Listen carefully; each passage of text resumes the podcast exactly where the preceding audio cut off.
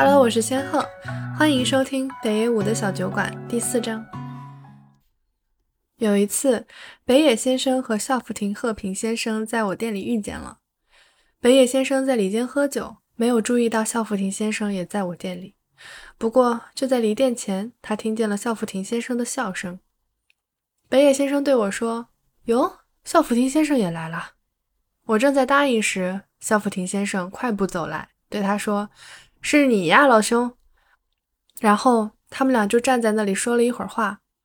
之后，校福亭先生回到了他的包厢，北野先生准备买单回家。在买单时，他对我说：“那个，他们的餐费也让我付了吧。”对我来说，没有得到校福亭先生的同意，我是没法收下这钱的，因为事后校福亭先生肯定会生我的气。所以我对他说：“不好意思，我不能这么做。”可是北野先生以一种难以形容的潇洒方式把我给打发了。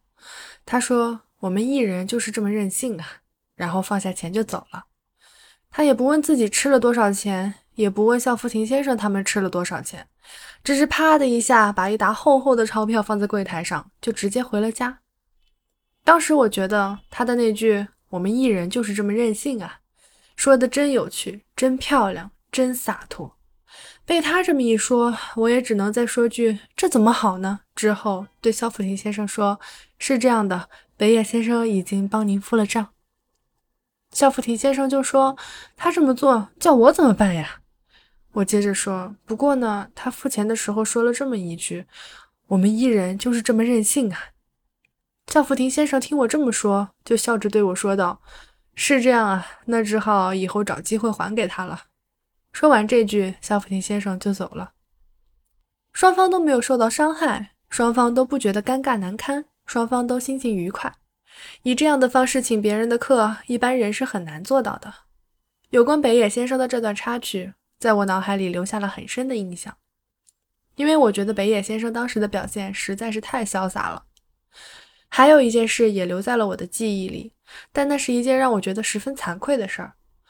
有一次，北野先生在我店内的厕所里一直不出来，我担心他会不会是出了什么状况，就跑到厕所去看，然后就听见里面发出了咕咚咕咚的声音。原来北野先生在里面清洗厕所。为了本店的声誉，我必须声明，我们店里的员工向来注意厕所的清洁卫生，随时都会进行认真的打扫。但是当时的情况是这样的：在北野先生之前上厕所的那个人把厕所弄脏了，但我们没有注意到。当时的我真的是出了一身冷汗。